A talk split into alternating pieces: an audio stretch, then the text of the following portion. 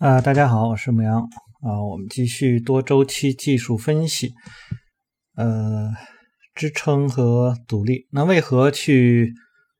关注支撑和阻力？那某个阻力呢，最终呢将构成了这个股价的一个顶部，但更多的时候呢，阻力呢只是一个暂时的啊，一个不确定性的。实际上呢，呃，阻力呢实际上为我们做多呢是提供的一个。呃，信号吧，或者说它是一个一种标准啊。那么我们会等到它被消除了以后啊，市场呃恢复上升的这样的情况呢，然后你就去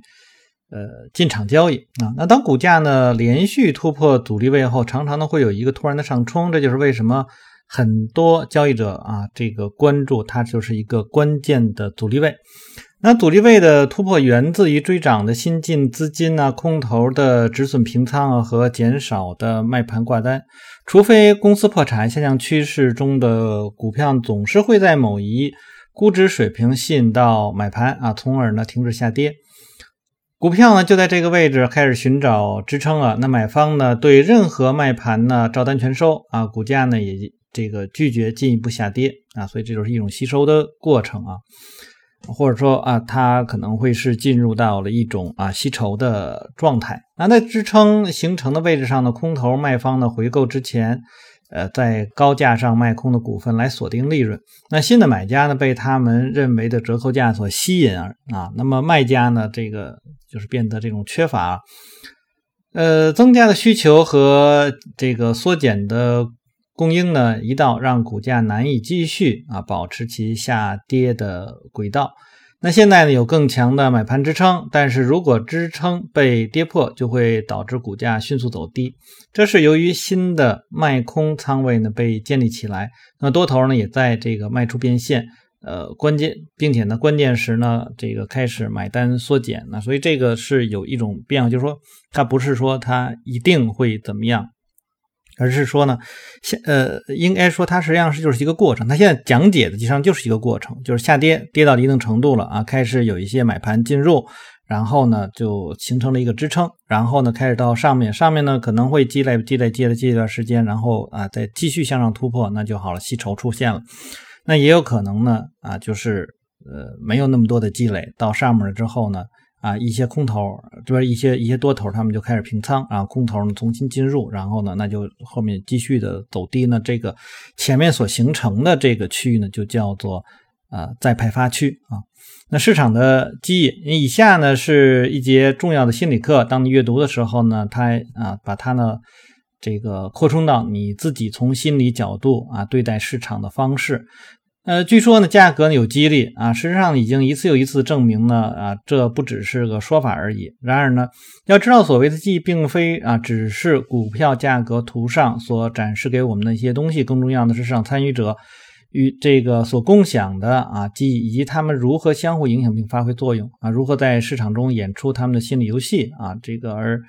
贪婪和恐惧啊，一直贯穿始终。正是这样的记忆呢，让一只股票在突破后呢，往往又会回到先前的支撑或者是阻力位。阻力位被突破后啊，这个会有一个最初的上冲，之后呢在股价回调时呢，这个先前的阻力位又被再次的考验啊，看其是否能够支撑住价格，也就是我们之前啊说到的，就阻力被突破，就形成了这个次级的支撑啊，那么。呃，原来的支撑就是一个重要的支撑，所以你就知道，它是怎么样一个一一一回事儿吧。那如果说是相反的啊，那么这个支撑啊被突破，就形成了次级的阻力啊，这个这样是相反。嗯，大家就是知道啊，这种相互的转换就可以了。那么他说这两句话的关键词是趋向于成为，没有事情是确定的，因此呢，要用止损单做好防备，一旦呢。这个意料之外的反转发生啊，不至于遭受这个这种损失。那我们在图七点二当中啊，就可以看到啊，原来的支撑啊，然后呢变成了阻力啊，然后呢这个呃阻力啊又如何变成支撑的？那还应该注意呢，支撑或者是阻力位呢被突破时呢，也是建仓的好机会啊。那么在这个位置上突破并不是最重要，最重要的是突破之后的走势是否。确认突破有效，重申一下，要对失败的突破有所准备啊，这个有这个有效利用止损单来防止那个更大的损失。所以你看，它这里面它不是说提到真突破假突破，它提到的是对失败的突破有准备啊，这个就就是正确的一种思维方式啊。前面我们已经提过，就是我的建议是大家不要有那种。真突破和假突破的这种思路啊，或者即便说你说你这种词啊什么之类的，说是不是我在较真儿啊？这个大家千万不要那样劝，因为它真的会去对你有影响。你就把它认的是一种啊突破就是突破，那那么突破可能会有失败，你为这个失败做准备啊。突败的突破也可能会成功，成功我们是怎样去确认的啊？就是这样。那形成了支撑或阻力位呢，耗的时间越长呢，那么在这一个位置上的价格的记忆就越深刻，越多的市场参与者呢就会对这个地方认同，它就会有效啊。所以我们在那个呃欧奈尔的它的一些形态啊，就是不管它的那个呃杯子形啊，或者是 W 底形啊，就不管怎么，它都是一个就是交易区间啊。这个交易区间它有那样一个上沿那么。呃，我们在看它的那些刚才说的这种形态的时候，它都会考虑啊，这个它要形成一段时间啊，比如说几周的时间，那么它就是啊，在这几周里给一些交易者一些这个价格记忆啊，那么让这些人认为这个地方是很有效的，所以当他们被突破的时候，那你就知道这个是一个什么样情况了。那包括我们实际上在用啊箱体的时候也是这样，那么。那这个这个这个箱体如果是一个窄长型的那个箱体的话，那它实际上它的高位和低位就被被会被啊这个市场所记忆，而一些小的短的，实际上我们会被就会认为它并不是很重要啊，就是那么那个那个那个突破就就是不是特别的在意它，但是如果说一个啊小的这个。阻力和一个很时间相这个相对比较长的阻力，它们很贴近的时候，那么这个小的阻力被突破，就是一个很重要的一个位置，这个是大家要去注意的。好，那对于这主要的这种盘整价位的突破，会引发那些毫无这个的防备的市场参与者呢？这个强烈的这种情绪化的反应啊，要小心呢。当这种意料之外的事情发生的时候，那么这个情绪波动会导致缺乏深思熟虑的这个交易决定，进而引发股价强劲的波动势头。当形成支撑或阻力的时候，它所耗的时间比较短，那么记忆不深刻，那么它就是一个刺激的啊，就是这样。所以，呃，大家要利用这，就是他在里面描述的时候，我们就会知道，我们前面所读过的啊，欧奈尔的那个书里面为什么会啊，他们会要提到啊，这个市场有又需要一段的时间的，呃，那种阻挡啊，就是突破的行的时候，它前面为什么要有一个时间段啊？就是这样的一个做一个定义，呃，包括啊，你比如你想做量化，我想去做那个就是。一个一个一个突破的这种情况的话，那我们也需要说，哎，我这个呃，比如说我想突破一个高点，那我高点在多长时间里面没有这个高点没有被突破啊，而不是说我等个一天两天啊，这个它没有被突破，就认为它是一个重要啊，不是因为什么？这里面他作者给做了一个解读啊，就是这种心理啊，心理的价位，好，被突破的阻力位。理解为什么阻力位被突破后呢，会趋向于成为支撑啊，比单纯记忆它呢更为呃重要。当一波啊这波幅有限的股票冲破了阻力区，往往呢会有一批买单冲冲进啊，这是场外资金被形成中的上升走势所吸引而致的表现。那空头卖方的回购平仓以减少损失，之前挂出的卖单也会被撤掉啊，因为呢卖方意识到啊需求在增加。呃，再等等啊，会有更有利的价格。当突破最初的市场热情遭遇到短线卖压，上升走势会进行回调。在先前的阻力位，通常呢会有买方埋伏，希望能够进场。呃，如果股票之前阻力位之下已经被压制一段时间啊，那么。许多市场参与者呢，就会对重要的位置存在的一种记忆啊，在突破之后呢，遭受损失的空头卖方呢，会在回调中呢挂单啊，回购平仓以减少损失。那这对股价形成了支撑，错过了这波这个突破上冲的场外资金也会在先前的突破区域附近来啊，这个被吸引进场建仓。那另一方面，短线的获利回吐把股价打压到前期的阻力位的时候呢，卖方就会停止卖出，因为他们也意识到啊，这会有一个支撑。因此呢，和竞价市场中任何转折点一样，那这一估值水平上就会形成供需的不平衡啊，就导致了走势的转变啊。那么再看下面。这个被突破的支撑位，正如上述被突破阻力位会转变成支撑位一样，那被跌跌破的支撑位，那么也就变成了阻阻力位啊。这个我们也讲了，就是阻阻力变支撑，支撑变阻力，实际上是阻力变成这个次要次级的支撑，呃，然后呢，这个支撑变成了次级，被突破以后啊，变成次级的阻力一样啊，就是你要知道他们是怎么样。转换的实际上就是心理上的一些。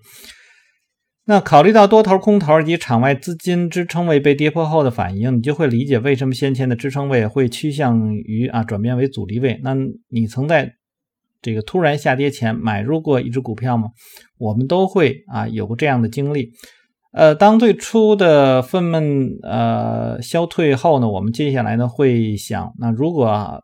这个如何才能毫无无损失的啊全身而退？最初的悔恨让我们这个发自啊这个暗自发誓，当股价一旦回到我的买入价位的时候，我就把这个股票去卖掉。股价在先前的支关键支撑位之上呢，维持的越久，跌破之后呢，一旦反弹至跌破位呢附近，就会越多的多头呢选择卖出，减少损失。而当股价跌破支撑啊，这个空头卖方就会占据了强势。他们会在先前的支撑位附近啊卖出挂单来防御自己的空头仓位，希望这些挂单能够下注强弱势的多头，让他们纷纷卖出，进一步呢营造出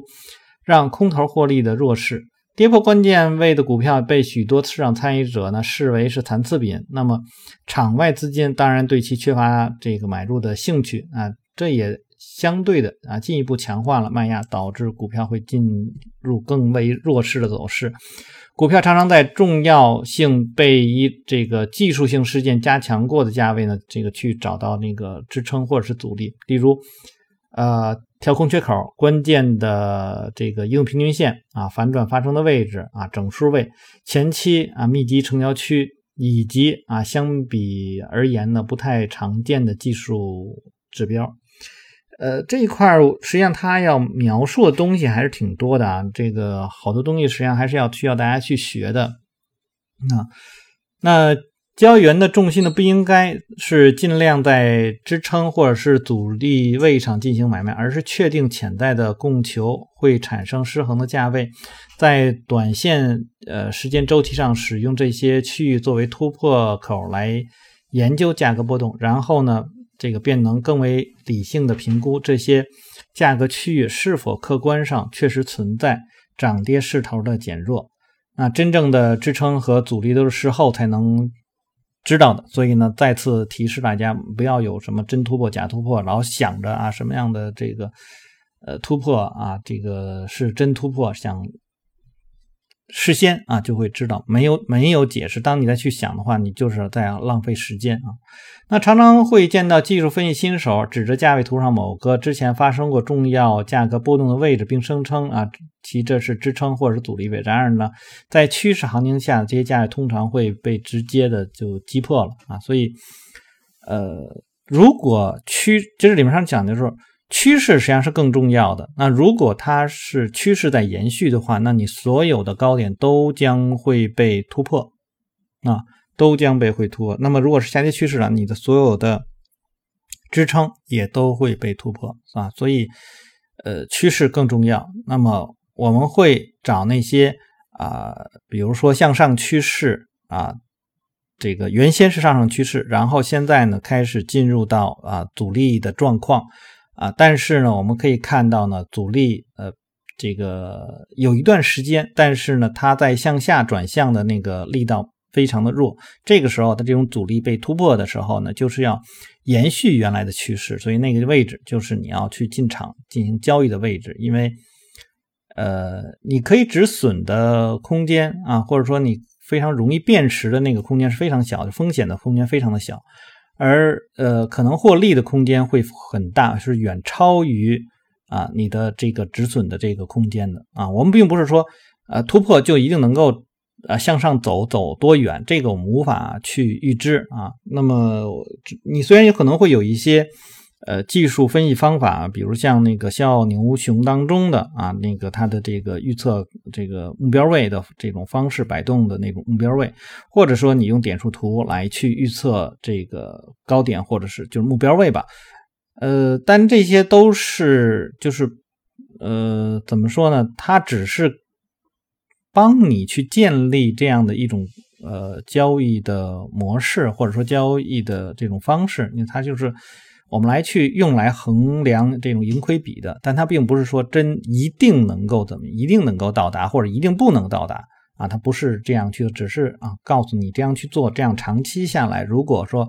它总能到的话，那么你就能够盈利了啊，就整体下来你就能盈利，但并不能代表这一次啊是怎么样的。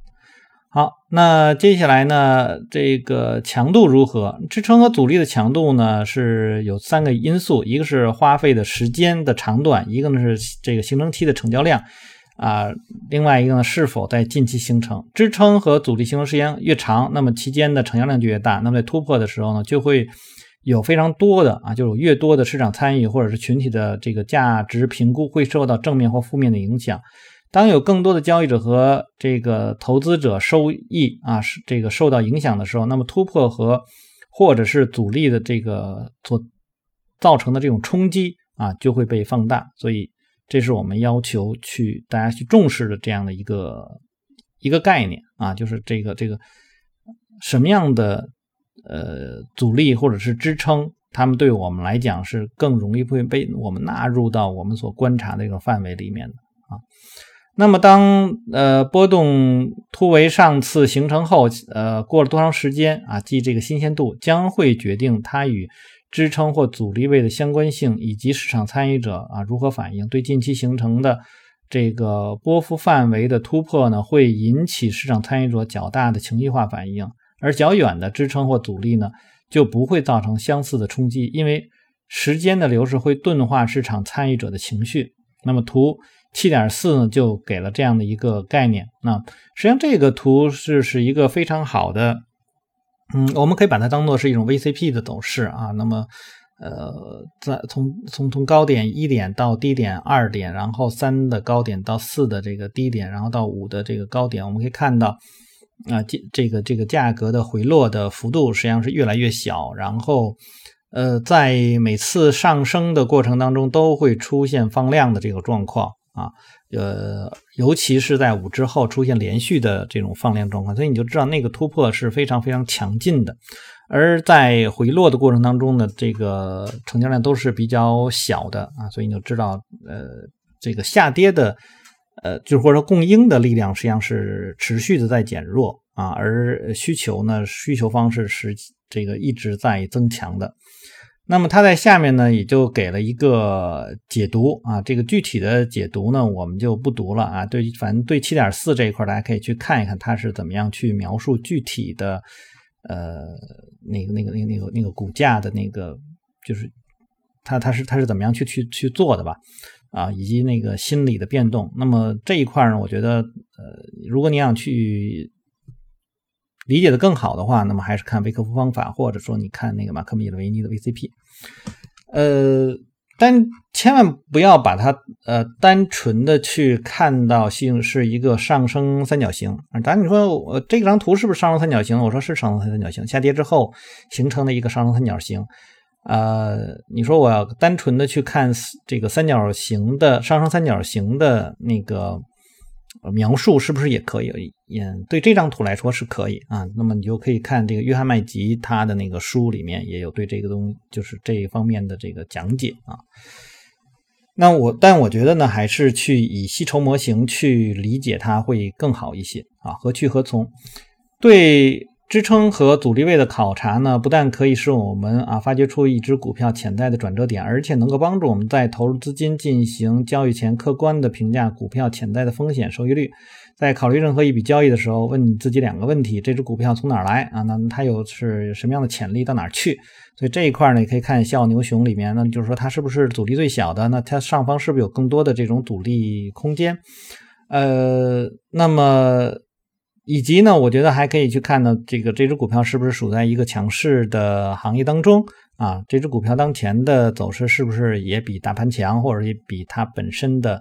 啊行业要强？那么它的这个就是它的整个的供需关系会是一个什么样啊？这都可以去考虑一下。那多头应该在股票短线第一次创出新高时入场，那在对初度突破之后呢，如果继续等待。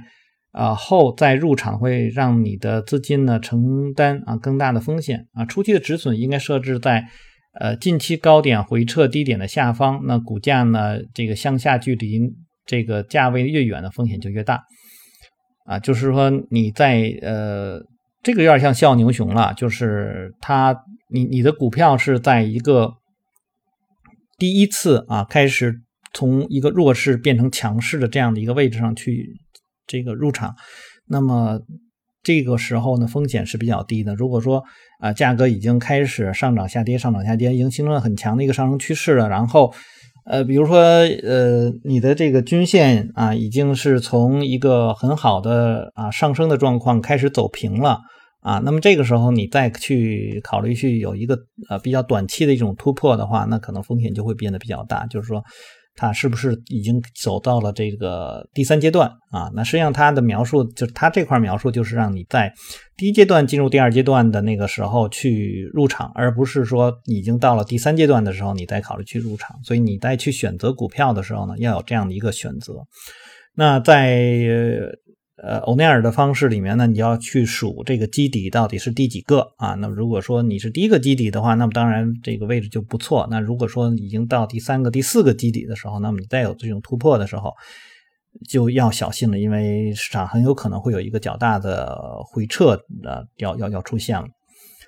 那如果你觉得某只股票让人无法拒绝啊，但是呢，基于与实际突破点的距离啊，你将支付比理想价格更高的买入价，那这是要就要这个灵活去利用资金管理啊，只建立相对低的仓位以弥补呢，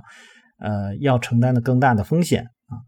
那在我要是如果去去去开课去教的话呢，我一般嗯。不会这样去跟这个初学的人来说，因为什么呢？没有什么无法拒绝的，放掉就放掉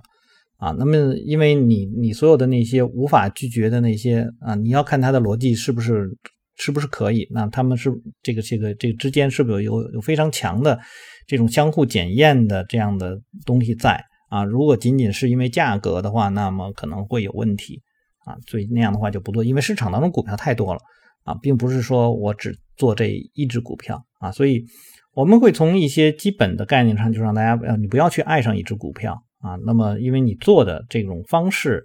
呃，就是这样一个相对来说比较灵活的方式。那么，你更多的获利实际上是市场给的，而不是说因为你的水平高，然后你抓的啊是市场给你的。你你是因为有一种高效的模式在这个里面进行交易，那么。呃，市场会在某一个时刻给你一个获得大利的这样的一个机会，而这个大利的机会足以弥补前面你非常非常多的小的亏损。那么，只要在这个，比如说一年当中啊，你能抓住过几次这样的大的啊获利机会的话，那比如一次已经把你前面所有的呃风险都就就这个这个损失都给弥补的话，那么后面你比如再有那么两三次大的获利的机会，那么它就是。给你整个资金啊带来非常大的这个非常好的一种收益，那你的交易就总是在这样的一种状态下进行的，所以这样的话你不需要去什么所谓爱上一只股票，或者说有什么无法拒绝的啊这样的一些概念在里面。好，确定一个上涨的目标价位，呢股票呢呃有可能是在哪个价位遭遇到能减缓其上升的卖压，如果潜在的获利至少能够达到三倍。可认知的风险，那就是交易价值是三了，那就可以考虑啊去做啊，这个在后面他会去讲。那一旦领会，你就会明白，支撑和阻力只是简单的概念，理解了这些位置形成背后的这种心理上的这种因素，你就知道哦，怎么样去评估啊市场参与者的动机，在最初的最基本的层面去看清啊市场的结构啊，这样的话我们就把第八章啊第七章就读完了，就是阻挡支撑。那么前面我提到过啊，阻挡支撑不是一条线啊，虽然这个书上它画都是线，那但是呢那个。呃，一般来说，它是一个区域啊，你要记住，它是一个区域。这个区域多大多小呢？就是可能要求看你个人的这种经验了啊。我我不建议大家把它看作是一个一个，因为看到一个线的话，对你的心理上造成的压力是非常大的，你会很很紧张。如果价格到达那个位置。我们更多的实际上说，是如何去构建一个交易的缓冲区啊，就是心理上的一个缓冲区，在这个缓冲区里面上都可以去进场啊，或者说，呃，你可以入场，也可以这个止损出来，然后你怎么样去构建这样的一个缓冲区，是对你交易减轻心理上的这种压力的一个必要的一个措施。呃，当然，你说我的交易完全的量化，那那么就再说了。那我现在面对的就是更多的实际上是主观交易者那来提出的这样的一个概念。好，那么我们先读到这儿。大家如果喜欢我读书的话，希望订阅、分享、按赞啊。有什么要这个聊的，也可以在下面留言。呃，以及关注啊牧羊交易。那么希望吧，大家多多留言吧，或者说哪怕你有一个赞呐什么之类的都可以啊。那么这也是对我一个鼓励。好，那我们下次再见。